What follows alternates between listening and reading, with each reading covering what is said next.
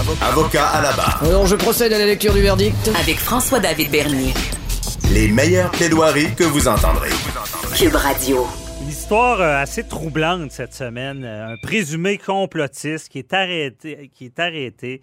Euh, complotiste, je vais le dire, armé. Euh, il s'est fait prendre avec une commande de produits de beauté. Il y a un agent douanier qui a suspecté quelque chose. On a trouvé des, euh, des, silencieux d'armes à feu. Euh, et euh, après ça, on a fait une perquisition chez lui. On a trouvé des mitraillettes dans une machine à Pepsi. Euh, et c'est assez troublant parce qu'ensuite, on se rend compte que sur les, réseaux sociaux, il menace de mort notre premier ministre Justin Trudeau, sa famille. Bon, il était arrêté, évidemment. Il y avait de la drogue impliquée là-dedans. Pas un beau dossier, mais euh, et cet homme-là est, est- est complotiste. Est-ce que c'est un danger? Euh, comment ça fonctionne? On en parle avec euh, Daniel Cléroux, notre analyste en affaires policières, policier à la retraite. Salut, Daniel. Bonjour, M. Bernier. Donc, euh, tout qu'un dossier, un, un complotiste, euh, il y a des complotistes qui font, qui menacent euh, et qui, qui, qui paranoïent, mais il y en a d'autres qui semblent assez équipés dangereusement pour euh, causer des dégâts. là. Effectivement. Puis si on parle du dernier qui a été arrêté, Raymond Têtu, on dirait qu'il porte bien son nom, là, Ouais. finalement, Têtu.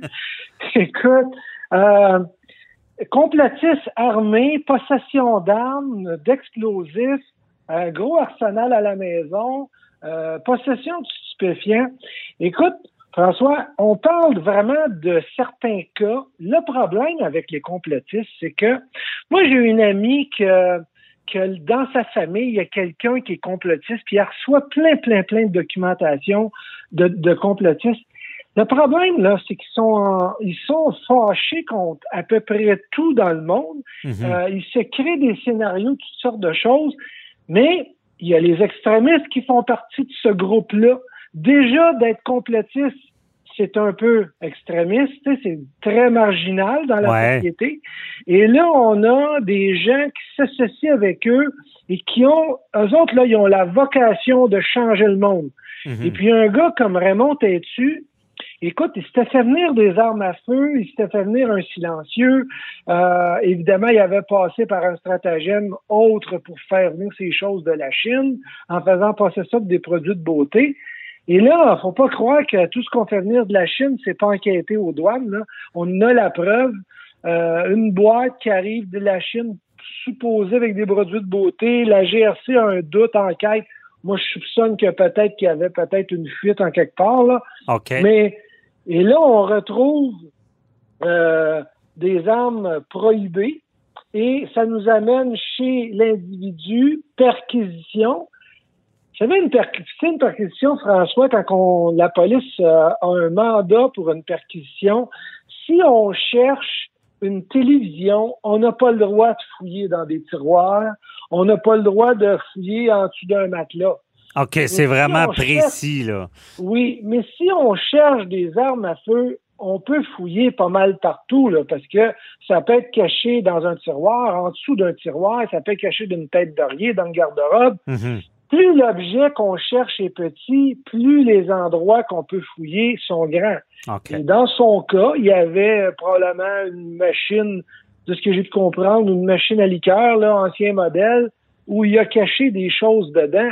Ben, c'est sûr qu'on va ouvrir tout ce qu'on peut, qu'on pense qui peut euh, être caché. Puis, évidemment, on a des beaux exemples du passé, d'endroits où ce qu'ils ont déjà été fouillés, qu'on a déjà trouvé des choses. Mhm. Ben, évidemment, les policiers, lorsqu'ils voient un objet qui ressemble à ça, ben, ils vont tenter de l'ouvrir puis de voir. Et dans ce cas-là, ça a fonctionné. Oui, parce que en tant que policier, tu dois te dire, ben, c'est comme une belle boîte, là. Il, il peut rentrer Oui. du stock là-dedans. Mais comment ça marche? Euh, C'est selon votre flair? Vous, vous regardez, vous, vous, vous dites ça peut contenir, donc on n'a pas le choix de l'ouvrir, vérifier? Ou?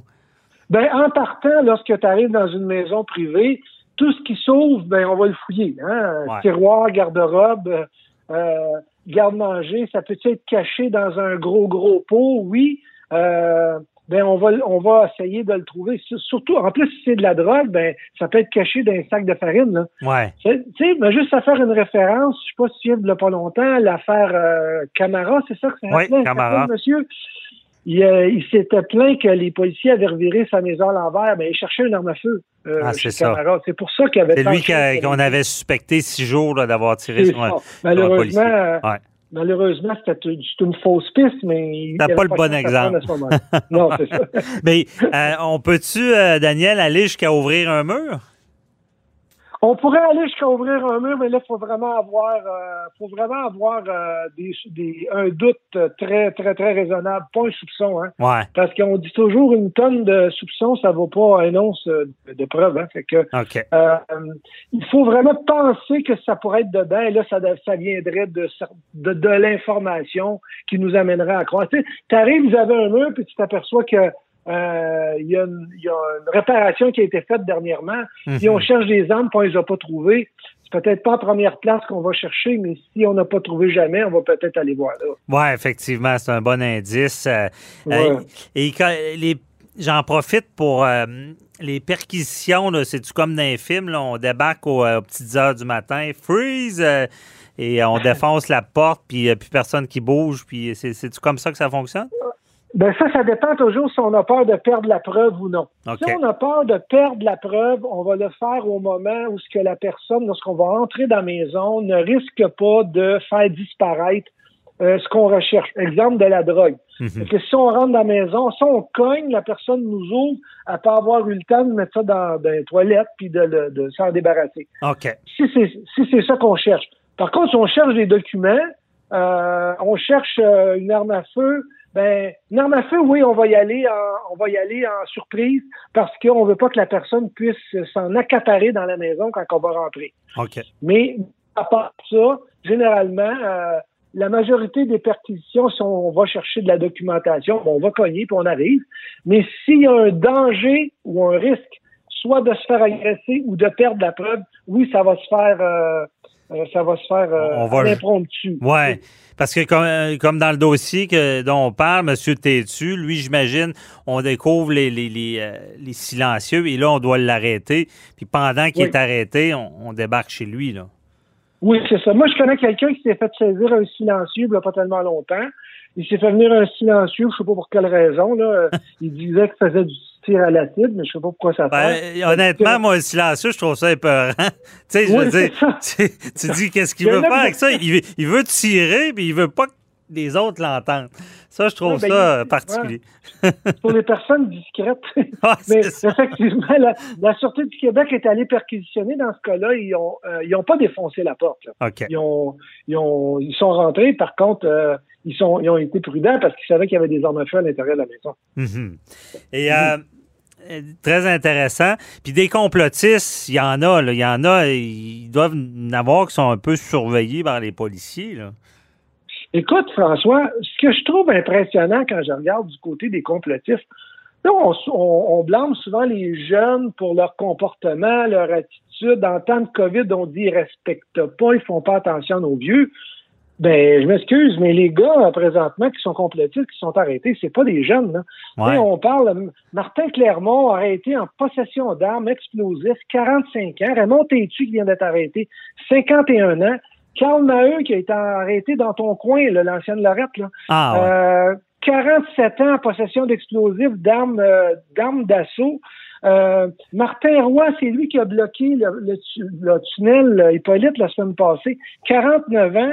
Euh, celui qui a fait des menaces à- au, au premier ministre Legault, Saint- Pierre Dion, 51 ans. C'est pas des jeunes. Pas des jeunes. C'est quand ouais. même impressionnant. Que on, je sais pas où on s'en va, mais Mais c'est vrai, C'est bon de le dire. C'est, Mais pas nos jeunes le problème, là. C'est c'est probablement des influenceurs, ces gens-là. Ben, souvent, ils, ils sont suivis par beaucoup de monde. C'est ça qui. Oui. il doit, Oui. ça, ça doit faire peur. Puis euh, pour les policiers, euh, je, veux, je veux dire, euh, est-ce que. Là, je, je spécule- on spécule, là, mais un, un- un complotiste armé, il, il doit être plus dans. On doit avoir plus peur de lui qu'un complotiste qui n'a pas d'armes? Ben oui, parce qu'en plus, quand on parle de ces complotistes-là qui sont sur les réseaux sociaux, ils se cachent pas hein, pour envoyer leur message. Puis, le, puis là, ils font une menace, mettons, voilée, ou ils vont parler à quelqu'un. Tu sais, je me souviens pas c'est lequel, là, je pense que c'est Pierre Dion, euh, euh, qui encourageait les gens à, à aller euh, attaquer le go, puis t'es-tu qui encourageait les gens à aller attaquer Euh, Trudeau, hein. Trudeau, ben ces gens-là, ils encouragent à la violence et à la menace. Ils incitent des gens à le faire. Mais on a une autre problématique dans tout ça euh, avec ces complotistes-là, c'est qu'ils réussissent à aller chercher des armes à feu. Puis à, à- les achètent pas, là, ces armes à feu-là qui sont prohibées. Euh, ils les ont sur le marché noir. Oui, puis on a parlé à, à JE à l'émission, on a parlé à Denis Thériault. là, ça semble assez euh, marché noir et prolifique, on dirait, là, au Québec. là. Ça fait longtemps qu'on en parle. Écoute, je veux pas cibler personne ni faire de profilage, mais les réserves, au niveau des réserves euh, autochtones qui sont euh, euh, sur les frontières, c'est incroyable tout ce qui se passe par là et que Mhm. ce n'est pas contrôlé. Et il y a un paquet d'armes à feu après ça qui se ramassent sur le marché. Écoute, j'invite les gens à écouter l'émission de JE. Vous allez apprendre des affaires, vous allez avoir des frissons. là. Euh, Ben oui, puis tantôt avec Denis Thériault, c'est ça, on a parlé. Bon, on se demandait qu'est-ce que le gouvernement fédéral, sachant tout ça, fait, parce que c'est lui qui est en charge euh, des armes à feu, mais au lieu de ça, il fait des, il veut, il veut faire des, des- des listes de gens qui ont des armes de chasse. C'est Oui. ça. Peut-être qu'on ne met pas l'énergie à la bonne place. Mais François, regarde ce que le gouvernement fait avec les cigarettes qui sont illégales. Mhm. Il n'y a pratiquement pas d'intervention parce qu'à chaque fois qu'ils mettent le pied sur une réserve, ils ont de la difficulté avec le groupe criminalisé des Autochtones qui sont très agressifs. Fait qu'imagine-toi dans le cas des armes à feu, comment c'est compliqué. Ça doit être compliqué parce que c'est ça, ça prend des, des- des mandats, ça prend des permissions, il faut, Oui. travailler avec la réserve pour intervenir. Mais en tout cas, avec, euh, on parlait de, justement, il nous reste plus de temps, mais euh, on, a, on a parlé euh, tout à l'heure, c'était la, la, la Myriam, j'ai de la misère, Myriam, Myriam Boudaoui qui, qui a reçu une balle, puis Oui, une c'est arme euh, prohibée. Mais en tout cas, je te réserve pour une autre chronique. il va falloir se parler. C'est quoi la, différence entre l'arme illégale et celle qui est enregistrée? Comment qu'on retrace celle qui est enregistrée? On va s'en reparler. Oui. euh, on n'a plus de temps. On s'en reparlera dans une Il y a autre une chose chronique. qui est sûre, François, c'est que dans les deux cas, on n'a pas le droit de tirer sur personne. Non, ça c'est clair. Tirez pas sur personne. Hey, merci Daniel Guéraud. Très éclairant. On se reparle pour un autre dossier. Bye bye. Merci, bonne fin de journée. Bye.